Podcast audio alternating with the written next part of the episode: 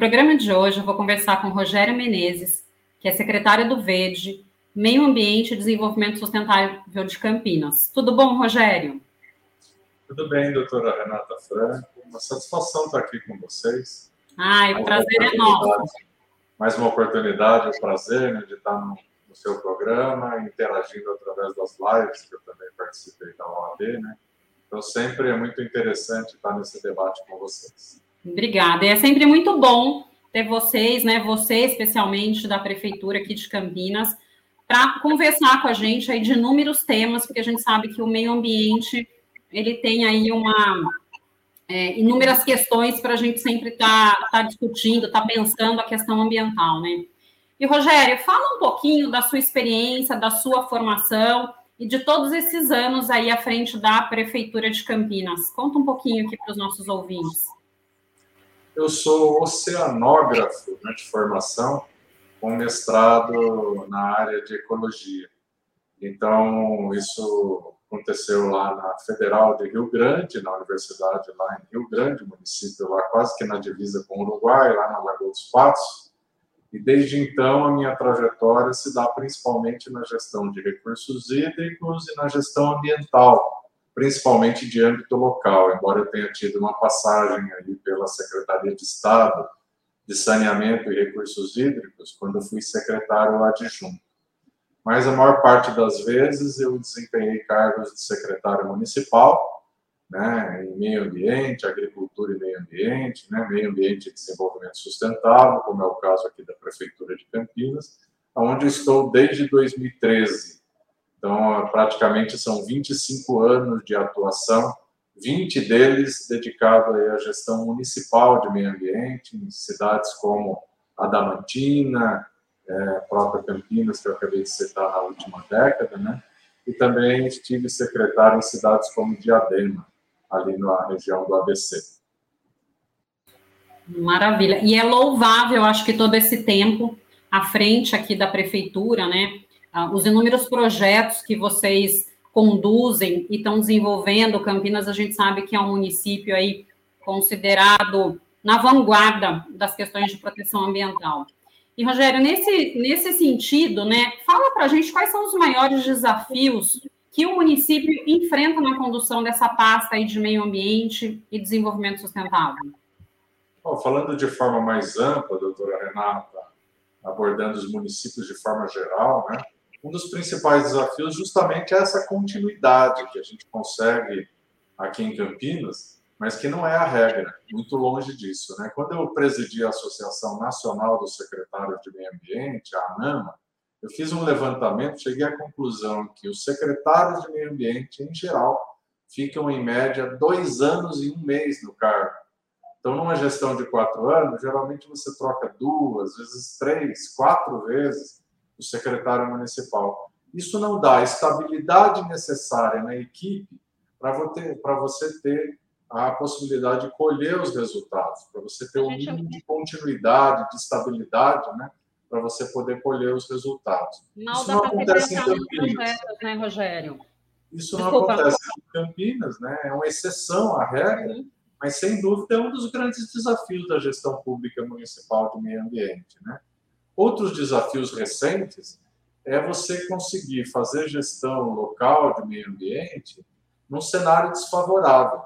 Eu não preciso falar para vocês o impacto da pandemia, por exemplo, nos últimos dois anos e meio, né, na gestão pública municipal. Problemas orçamentários, problemas né, diversos que surgiram, a impossibilidade, por exemplo, de repor o pessoal que vai se aposentando Vou dar um exemplo aqui da Secretaria do Verde de Campinas. Nesse período recente, nos últimos dois anos e meio, três anos, nós perdemos 18 profissionais. Dois deles faleceram, né, nesse processo aí da pandemia, mais na área operacional, Departamento de Proteção e Bem-Estar Animal, e outros profissionais, aí, 16 deles, se aposentaram.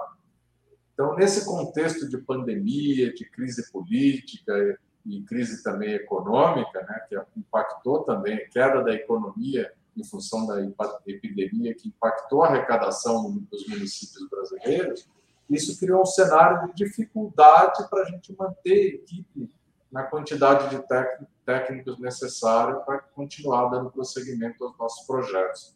Então, a gente teve que fazer, nós chegamos aqui na Secretaria do Verde a ter 116 colaboradores. Hoje somos em 96.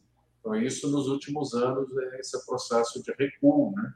Mas agora a gente está preparando a reposição desses quadros técnicos, mas isso só é possível nesse cenário que isso é permitido pós-pandemia, né, no cenário que vai ter uma flexibilização maior nas contratações. Então, essa foi uma das dificuldades recentes. Uhum. E uma uhum. dificuldade de cenário macro, doutora Renata, a existência de, no âmbito federal né, de uma política antiambiental clara. Né? E aí não é o Rogério Menezes que está falando, mas os próprios é, setores da área econômica têm apontado esse problema, né? ex-presidentes do Banco Central, ex-secretários de planejamento do governo federal, de finanças, né? chamando a atenção que a visão antiambiental desse governo aí na extrema direita tem dificultado muito, né, até as perspectivas econômicas do Brasil no exterior, porque ah, hoje o mundo cobra uma postura ambiental do Brasil de desenvolvimento sustentável, de alinhamento com os objetivos do desenvolvimento sustentável, os indicadores da Agenda 2030, tudo isso que nós também falaremos com certeza aqui nessa nossa entrevista. Então, esse cenário inédito, que nunca tinha acontecido em governo algum, seja de uhum. direita ou de esquerda, de uma política antiambiental clara, coloca, colocou nos últimos anos um afastamento muito grande do governo federal. E o que nos salvou, conversando com muitos secretários de meio ambiente, é que em muitos dos estados da federação isso não aconteceu, continuou aí o espaço aberto para dialogar com os, os secretários estaduais de meio ambiente. Então isso minimizou o problema. Mas nós uhum. deixamos de ter um comando, deixamos de ter reuniões do Conselho Nacional de Meio Ambiente, deixamos de ter possibilidade de opinar sobre agendas legislativas, né? E o que predomina nos últimos anos é a aprovação de legislações no sentido com o discurso de flexibilizar as questões ambientais, com o discurso de facilitar o desenvolvimento econômico. Quando você tem a oposição entre crescimento e grandes projetos de infraestrutura e meio ambiente sem considerá-lo, não facilita o desenvolvimento econômico.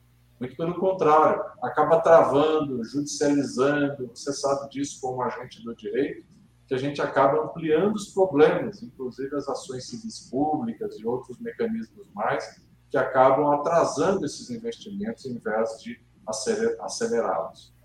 Uhum. Eu acho que essa questão da segurança jurídica realmente ela é super importante e às vezes, né, um tema sendo tratado de diversas, né, de formas aí diferentes por estado, união e município, às vezes a gente tem, é, talvez não por uma falta de política, mas até pelo fato do meio ambiente aí na nossa Constituição, a gente ter essa competência aí um pouco mais, mais ampla dos entes, né? É, e, e, realmente acho que essa segurança ela, ela é muito importante. A gente ter isso muito claro, o que cada ente faz, até onde vai, o, o que compete a cada um, essa clareza ela é muito importante. E uma das coisas que você mencionou, Rogério, que realmente eu acho que é de extrema importância, é essa continuidade né, de projetos dentro da, da vida pública. Eu, meu mestrado, eu, eu trabalhei bastante com, com a questão do planejamento urbano né, dentro das cidades. E, e essa questão da falta né, de, de tempo que se fica, é, seja de um prefeito, seja de sua equipe, dentro de uma secretaria, dentro do governo de um município, é, você, não, você mal consegue implementar algo que foi pensado para a cidade. Então, essa continuidade é realmente é algo aí diferente, né, no município de Campinas, é algo de, se tirar o chapéu aí para vocês, porque realmente acho que dá essa continuidade de, de projetos, é, dá uma segurança para a cidade, né, e a gente tem aí questões que a gente sabe que de fato são implementadas dentro, da, dentro do município. E nessa linha, Rogério, é, né, o Escritório das Nações Unidas para Redução de Riscos de Desastres reconheceu Campinas como o primeiro centro de resiliência do Brasil. Conta para a gente um pouco dessa certificação, o que, que ela representa e quais foram as metas aí que Campinas atingiu para ter esse reconhecimento aí da, da ONU. Olha, o destaque inicial que eu faço com relação a esse reconhecimento da ONU na questão da resiliência a fortaleza, enquanto política pública que existe hoje, da defesa civil de Campinas. Então, a gente tem uma equipe lá capitaneada, mais uma vez, a história da continuidade, né, doutora Renata? Há vários anos, há vários governos, capitaneadas pelo Sidney Furtado. Sidney é o líder aí da defesa civil em Campinas, e isso tem permitido um processo de formação continuada, uma articulação transversal com outros setores da prefeitura, eu destacaria aqui com a Guarda Municipal, eu destacaria aqui com os bombeiros, eu destacaria aqui com a própria Secretaria do Verde, com a fiscalização ambiental, também a Secretaria de Saúde. Então, existem espaços em que os assuntos são tratados e a gente pode dar respostas a eventos extremos né, que coloquem em risco a população de forma integrada, de forma unificada, isso faz toda a diferença no resultado. Então, o que Campinas tem trazido, ao contrário de outras regiões do país, onde tem acontecido desastres cada vez mais frequentes, né? que a gente observa ligado principalmente aos eventos climáticos extremos, mas não só a eles, né? Então a gente observa às vezes a perda de milhares de vidas ou de dezenas de vidas por causa de deslizamentos, por causa de de, dos eventos climáticos extremos, né? de repente, quem não ouve agora, no dia a dia, aquela expressão, choveu em 24 horas aquilo que deveria chover o mês inteiro. É uma das coisas que a gente mais ouve atualmente. Isso gera episódios de grande risco, muitas vezes causando mortes e perdas econômicas para as populações das nossas cidades, principalmente das grandes cidades. Né?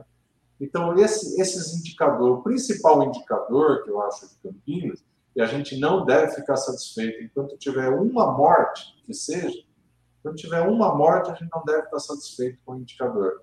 Mas é a possibilidade da gente ter muito poucas perdas de vida nos últimos anos, quase nenhum, pouquíssimas perdas de vida, casos isolados, né?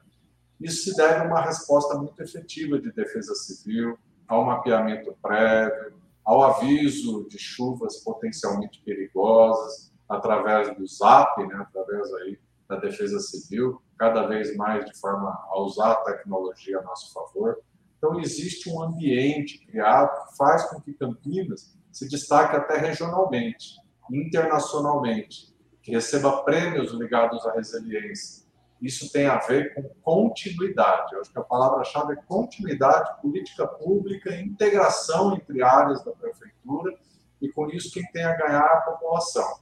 Não que não tenhamos problemas, temos problemas, ainda há área, áreas de inundação que correm riscos, né? córregos que transbordam a cidade em função da impermeabilização do solo ao longo das, das, das décadas, das centenas de anos em que houve a ocupação do território com impermeabilização frequente, mas é fato que os, não é comparável o que acontece, um evento isolado que pode acontecer, ou a perda de alguma vida que já aconteceu uhum. e às vezes acontece, mas é às vezes a gente fica anos sem que isso aconteça. Isso é o melhor indicador do trabalho da, da defesa civil e dessa resiliência. Que a resiliência é a capacidade de você superar essas dificuldades extremas e voltar ao estado normal da sua sociedade. Então, essa resiliência é uma das características principais das cidades e cada vez será mais importante aperfeiçoar esse trabalho de resiliência. Uhum. Com certeza, como você bem colocou essa questão desses eventos extremos, por mais que, que se tenha como prever uma questão de uma chuva mais forte, mas acho difícil se prever a quantidade de chuva que vai cair. Com mais frequência, de fato, a gente tem visto que era para chover no mês, choveu em 24 horas, choveu em tantas horas. Então, é, é, é muito importante realmente né, que os municípios, de uma forma é, geral, tenham uh, políticas voltadas para essa questão. E a, essa questão ambiental, na verdade, ela faz uma interface com várias outras secretarias, né? Não fica só na, na, na, questão da Secretaria de Meio Ambiente, você tem a questão, talvez, educação, educação de base, tratando da, da questão da educação ambiental, a Secretaria de Segurança Pública, é, Secretaria de Saúde. Então, realmente, é, você tem ali uma interface de assuntos que devem ser tratados num conjunto pelo município. É, e eu acho que Campinas talvez tenha realmente esse diferencial. E, igualmente, Rogério, o município, ele configurou em primeiro lugar no ranking né, do programa Município Verde Azul 2020, com cidades de mais de um milhão de habitantes. Quais foram as principais ações que o município adotou para atingir essa colocação? Olha, doutora Renata, foi um trabalho de longo prazo, né, que nós iniciamos em 2013, né? Em 2012, Campinas estava com uma nota 6.2. E com esse trabalho, a evolução do reconhecimento desse trabalho, os indicadores, os projetos feitos em várias áreas da prefeitura, que a gente começou a sistematizar, que muitas vezes não eram reportados ao Estado, né? a gente conseguiu chegar num patamar e se manter nesse patamar nos últimos cinco anos, na casa dos 90 pontos. Então, saímos de 62 pontos, nota 6, para nota 9. Né? Para uma cidade do tamanho de Campinas, não é pouca coisa. Isso exigiu investimentos, por exemplo, em saneamento. Nos últimos, na última década, a Sanasa investiu quase 800 milhões em saneamento básico. Vem ampliando a cobertura e a capacidade instalada para tratar os esgotos da cidade. Isso impactou, com certeza, na diretiva, na nota de saneamento da, da, do município de Campinas. Né? Mas foram outras ações. Por exemplo, desde a última década, desde 2007 para agora, né? na verdade é um pouco mais que uma década, a gente teve um, uma evolução de área de cobertura vegetal na cidade que passou aí de 7% do total da área coberta para 14,4%. Significa em pouco mais aí de 12, 13 anos, você ter praticamente 14 anos, né? você ter praticamente o dobro de área coberta de vegetação. Isso não porque a prefeitura tenha plantado, mas porque a fiscalização aumentou sobre a derrubada de vegetação, a consciência vem aumentando, os próprios proprietários rurais tiveram que cadastrar sua área no CAR, no Cadastro Ambiental Rural, uma série de ações, monitoramento da fiscalização ambiental, é, com na verdade, com dados é, de satélite, com tecnologia aplicada, tudo isso somado criou as condições até para uma recuperação natural da vegetação. Já que você não estava tendo impacto, você percebe que boa parte dessa recuperação, embora a gente tenha plantado cerca de 225 hectares de novas áreas vegetadas, boa parte dessa recuperação de mais de 2 mil hectares se deu na forma de regeneração natural no território a partir de fragmentos florestais que já existiam e foram se ampliando, né? Quando você para de devastar, a natureza tem uma força de recuperação impressionante. A própria fauna ajuda, através da alimentação de frutos, né, a espalhar as sementes e a replantar as florestas. Então, isso é facilmente demonstrado na hora que você mostra a evolução das florestas, da área cobertura de cobertura vegetal, desde os anos 2000 em Campinas, não começou só em 2007. Em 2000 era 3% do território coberto por floresta.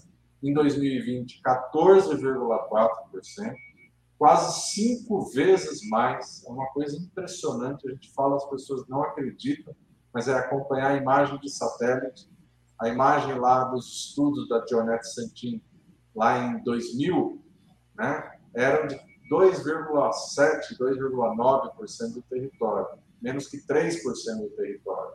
E agora você tem 14,4%. Isso tende a continuar, porque a gente continua com a fiscalização, a gente continua com a autuação quando acontece, né?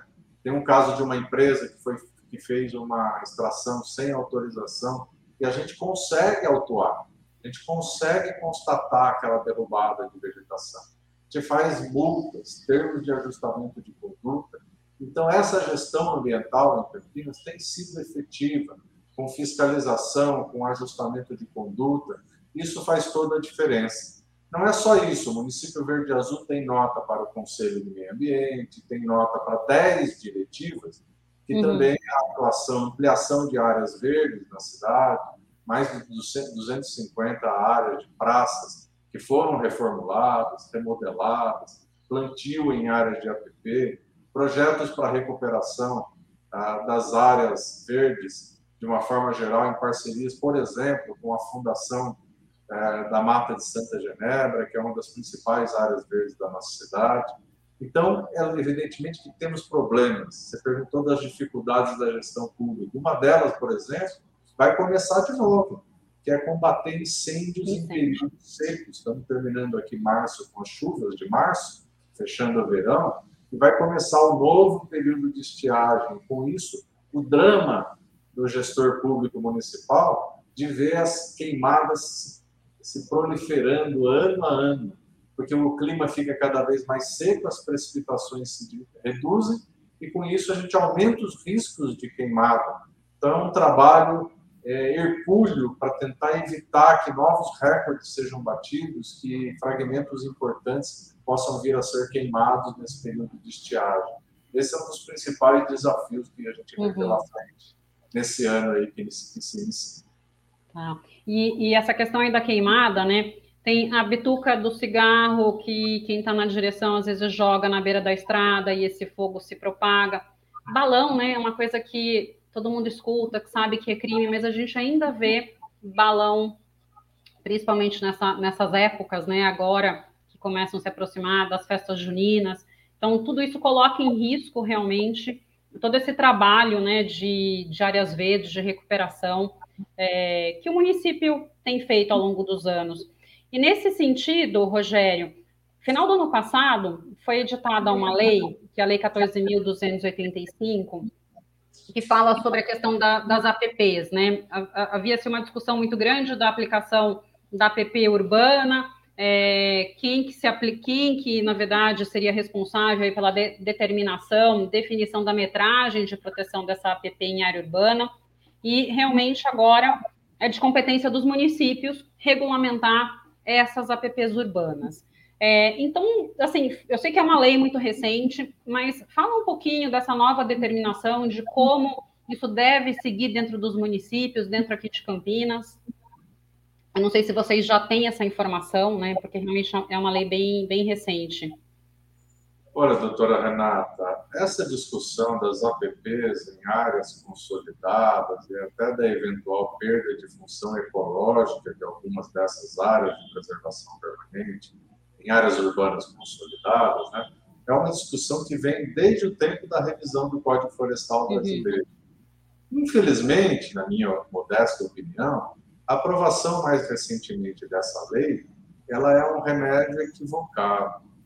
Porque, é, em vez de se definir em âmbito macro, em âmbito nacional, ah, os critérios para se estabelecer, quem faz isso é o governo do Estado, aqui no caso através da CETES, né, para que se pudesse, em algumas situações, descaracterizar, inclusive, o papel ecológico dessa APP, por perda de de função ecológica, ao delegar para os municípios, a legislação não tomou uma boa providência, na nossa modesta opinião, e dos nossos técnicos, porque são 5.570 municípios. Então, veja, você aproxima a discussão das APPs como se ela fosse uma discussão simples, da tomada de decisão por parte de 5.570 municípios. Isso não é bom. Você corre o risco de gerar uma competição, principalmente uhum. grandes municípios, para ver quem flexibiliza mais, quem abre maiores possibilidades de APP, de, de redução de, da faixa de APP. Isso não é bom, porque a APP ela tem o seu papel, ela não foi é um conceito inventado, biológico. Ele é uma necessidade de você manter áreas permeáveis, de você manter vegetação em costas, de você manter o mínimo de possibilidade nos córregos que atravessam e os rios que atravessam as nossas cidades, da gente não complicar ainda mais as situações de enchentes, as situações de transbordamento.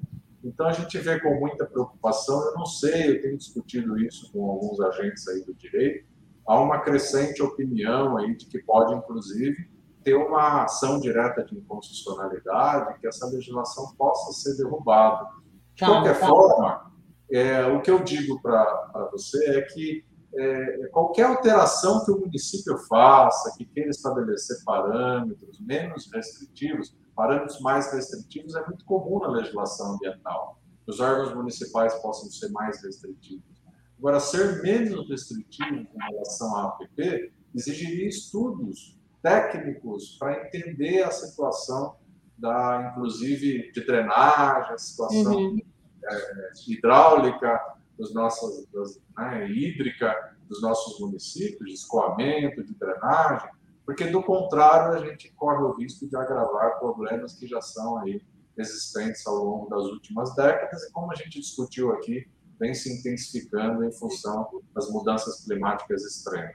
De toda forma, nós temos uma visão aberta sempre à discussão técnica, aberta sempre a que os estudos possam acontecer. Isso nós já estamos fazendo, por exemplo, aqui na bacia do Capivari, em relação à drenagem. Né? Então, a gente está estudando esse assunto, com foco aqui, com a ajuda do IPT, inclusive no contrato recente que se firmou com, com o IPT, o Instituto de Pesquisas Tecnológicas do Estado de São Paulo, e a gente vai estar sempre aberto a conversar, a dialogar sobre critérios técnicos mas sempre com muita preocupação de não gerar uma corrida antiambiental também nos municípios, para ver quem desconstrói ou para ver quem flexibiliza mais rápido as áreas de preservação permanente.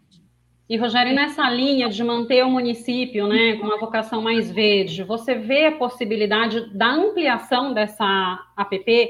Né, porque hoje a gente sabe que normalmente é uma APP de 30 metros é, existiria a possibilidade de aumentar para 40, 50 metros, ou você também vê com cautela e, e, e, seguiria na linha do próprio Código Florestal? O município também já tratou dessa questão de ampliação ao invés da descaracterização? Eu tendo a achar que, nesse sentido, o Código Florestal ele tem nos dado parâmetros de ampliação. Por exemplo, quando você tem um córrego, um rio maior em termos de largura, uhum você já tem uma faixa de 50 metros que se aplica, em determinadas situações você aplica 30 metros. Em reservatórios, você pode aplicar até valores maiores, 100 metros, 200 metros. Então, acredito que, nesse sentido, em áreas não urbanas, e, portanto, em áreas é, rurais, né? Rurais. o Código Florestal, é a, a questão é aplicá-lo, é aplicá-lo e fiscalizá-lo. Nas áreas urbanas consolidadas, em que a gente muitas vezes existe avenidas inteiras, córregos canalizados, que você acaba tratando como, né, como uma situação de uma antiga APP, mas se você observar, existem situações que são irreversíveis, que houve realmente a perda de função ecológica, mas não cabe à autoridade municipal no estado de São Paulo declarar essa perda da função ecológica. Cabe à CETESB, cabe uhum de forma motivada, provocada pelo empreendedor, pelo interessado, né? CETESB vinha fazendo, tem, tem feito situações que faz essa análise, descaracterizando, declarando a perda da função ecológica. Então, acho que os instrumentos existem para lidar com essas dificuldades em relação às APPs em áreas consolidadas e que a gente tem que tomar muito, muito, muito cuidado com essas soluções mágicas, né? Uhum que cria uma legislação que, de repente, eu acho que, eh, às vezes, a gente corre o risco de tomar o remédio errado ou na dose errada para resolver um problema, e a gente acaba agravando os problemas relacionados à questão de alagamentos, de enchentes, e que tem nas APPs urbanas um espaço importante para que a gente possa ter um futuro sustentável, com mais resiliência, que a gente já falou aqui nessa entrevista, nas nossas cidades. Não, com certeza. E essa, essa observação que você fez a respeito, né, talvez de uma possível competição entre os municípios, quem flexibiliza mais, eventualmente quem flexibiliza menos, é, é algo a se pensar, né? É uma, realmente uma preocupação. Como que vai ser a ordenação disso pelos municípios? Mas é, eu não tinha escutado ainda a respeito da, da ação de inconstitucionalidade, mas pode ser mesmo nessa linha, né? Talvez seja uma saída da gente garantir a manutenção aí mínima da questão de APP e eventual discussão pelo Estado. Lembrando, doutora Renata, como a senhora sabe, que a maioria dos municípios brasileiros tem menos de 20 mil habitantes. Então, predominam, e 80% dos nossos municípios são municípios pequenos. Pequenos. Então, você imagina dizer para um município desse, olha, reúne o seu conselho de meio ambiente lá, você pode reduzir áreas que tipo de estudo técnico vai ter sido uhum. feito para vazar essas decisões, se muitas vezes esses municípios mal têm um engenheiro para cuidar de todos os projetos Sim. da prefeitura, não há uma equipe técnica multidisciplinar, né? como há em Campinas, como há nos grandes e médios municípios. Então a gente tem que ver isso com muita ressalva, com muito cuidado, para a gente não ter prejuízos maiores para o nosso futuro. Não, com certeza. E, Rogério, a gente estava falando a respeito né, das questões relacionadas ao aquecimento global. É, eu sei que Campinas tem, sim, é, medidas aí mitigatórias, ações municipais, mas se você puder contar um pouco para a gente é, o que Campinas tem feito também nessa questão para combater não só aquecimento global, mas os efeitos desse aquecimento, eu acho que é, é, é muito bacana e muito importante também. Eu vou citar o que acaba de ser anunciado pelo prefeito Dário Saad, né, que é o um investimento aqui em obras de drenagem. Então, a gente tem historicamente, quem conhece aqui a Avenida Orozimbo Maia, em Campinas, né, o córrego do Serafim, também você tem o córrego Proença, aqui na Norte e Sul, são regiões que convivem com acontecimentos aí de transbordamento desses córregos, desses corpos d'água, muito intensos, com grandes prejuízos, carros sendo arrastados, e já ocorreram, inclusive, ao longo da história, ocorrências de perdas de vidas humanas nesse processo. Então, esse investimento anunciado é, projetos básicos que foram concluídos e agora é possível a prefeitura buscar esses recursos da ordem de 600 milhões de reais. Não abrange todos os pontos de extravasamento de rios em Campinas, mas são dois dos principais deles, historicamente aguardam solução, né, em áreas centrais da, de Campinas. Então, agora tem-se um projeto básico para fazer esses investimentos da ordem de 600 milhões de reais então, tem se intensificado a Secretaria de Infraestrutura, através do secretário Carlos Barreiro, os estudos técnicos. Pretende-se ter estudos básicos, projetos básicos de todas as principais áreas que são sujeitas a eventos como esse que eu descrevi aqui. Então, esse é um aspecto né, uh, que tem relação aí com a mitigação das, das fortes chuvas, com os problemas, para a gente tentar minimizar os danos, que com certeza serão mais frequentes dos eventos uhum extremos, né? Agora, a gente precisa seguir recuperando áreas de preservação permanente, tem um planejamento aqui de recuperação de APPs na velocidade de 1% ao ano. A gente ainda tem aqui 68% das nossas APPs degradadas ao longo de mais de 250 anos de história. Então, a gente levaria aí cerca de 70 anos para fazer esse processo de recuperação, mas o importante é que ele já começou. Até recentemente, a tendência era diminuição dessas áreas. Então, agora já existe ainda que numa velocidade abaixo do que poderia ser, né? tem que acelerar esse processo de regeneração, mas ele já é uma realidade, a gente já vem recuperando APPs no nosso município.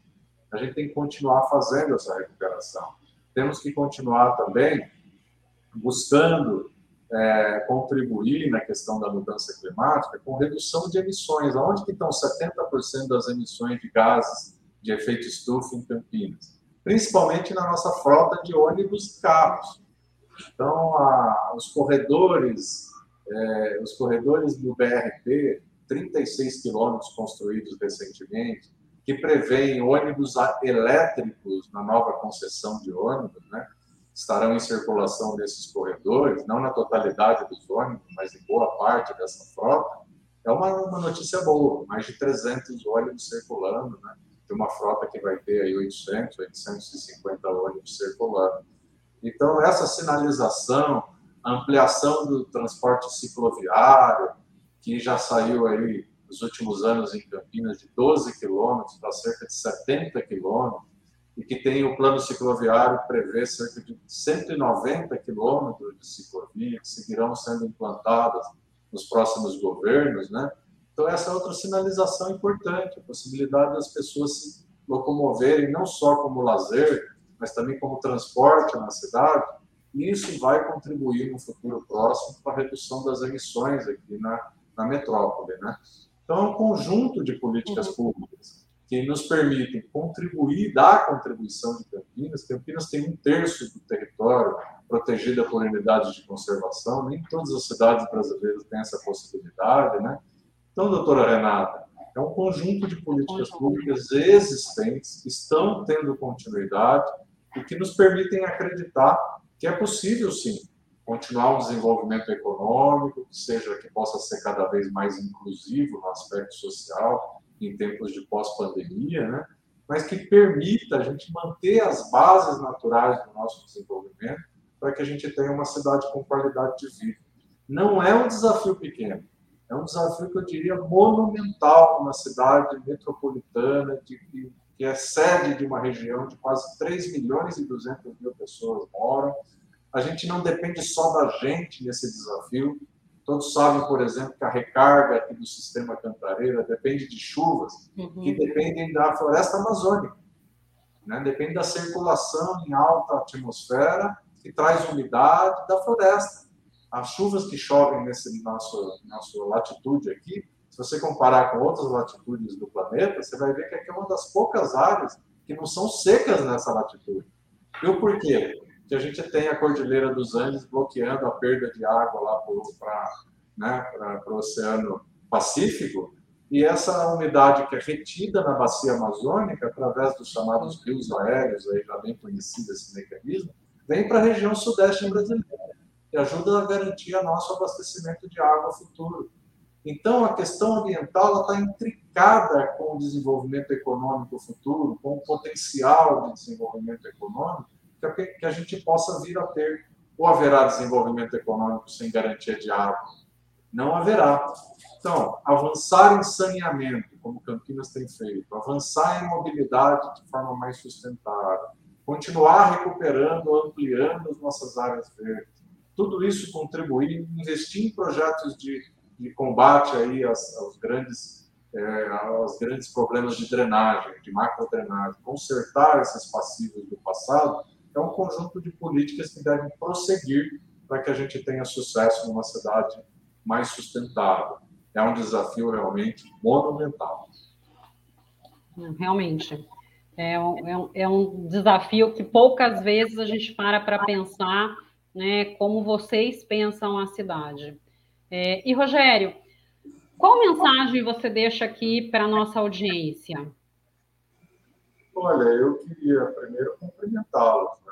A mensagem de que nessa questão ambiental nós precisamos nos colocar de forma a pensar nas próximas gerações não podemos simplesmente, como líderes, pensar nas próximas eleições. Foi um erro que se cometeu muito. Não pode se cometer. A política de meio ambiente é sempre a política de desenvolvimento sustentável, ações que perpassam os governos, que vão ser consolidadas em dois, três, quatro, cinco governos. Independente de mudanças políticas que possam acontecer, de direita ou de esquerda, o meio ambiente não tem relação com isso. Devem persistir as políticas públicas, porque o meio ambiente é uma questão de sobrevivência, não é uma questão ideológica. Então, a gente precisa garantir que o planejamento urbano seja implementado, que as áreas verdes sejam recuperadas, que a permeabilidade, as questões de permeabilidade sejam resolvidas, para a gente ter perspectiva de uma melhora social, econômica e resiliência nas nossas cidades. Isso se faz com a variável ambiental no centro das decisões.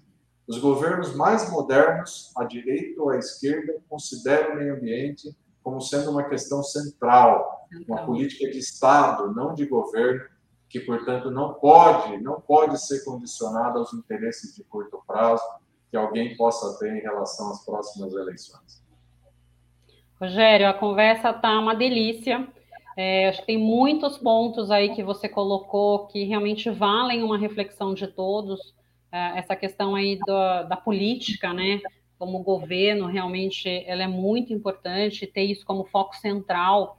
É, eu acho que o, político que não entender isso, é, realmente ele não, acho que não tem futuro muito, né? Na, na sua sobrevivência política é, para um futuro, porque acho que cada vez mais a gente vê as pessoas falando sobre meio ambiente, pensando sobre meio ambiente e colocando essa vertente como uma questão essencial para a qualidade de vida, né, para a vida nossa do dia a dia. Então, realmente, foram reflexões é, muito importantes que você trouxe. é, o exemplo da cidade é, realmente é, é parabenizar por toda essa trajetória é, sua, da secretaria, que vocês têm feito esse trabalho e que realmente a gente vê uma mudança né, é, na cidade, a gente vê essa qualidade ambiental na cidade. Eu sei que né, a gente tem, muito ainda, talvez, o que ser feito, mas é perceptível. Então, queria agradecer imensamente sua participação hoje,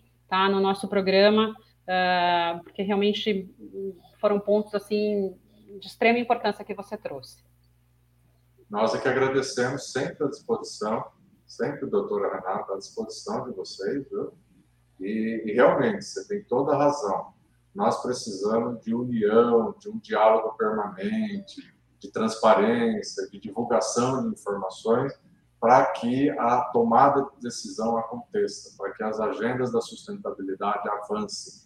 Nós, após a questão da pandemia, tem uma questão muito séria para a gente enfrentar na próxima década, que é o agravamento das mudanças climáticas. Se a gente não se der conta disso, a gente vai ter impactos sociais, econômicos enormes nas nossas cidades.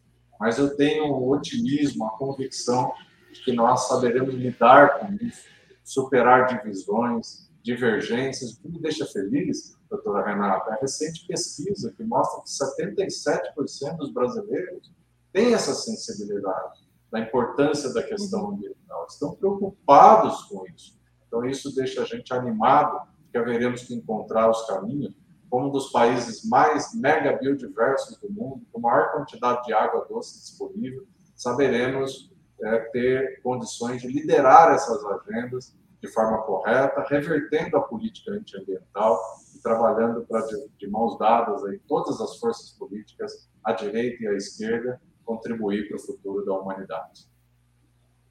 Não, perfeito. No programa de hoje, eu conversei com Rogério Menezes, que é secretário do VED, Meio Ambiente e Desenvolvimento Sustentável do município de Campinas. Muito obrigada a você que nos prestigiou até aqui. Deixe seu like, se inscreva em nosso canal e compartilhe. Nos vemos na próxima semana.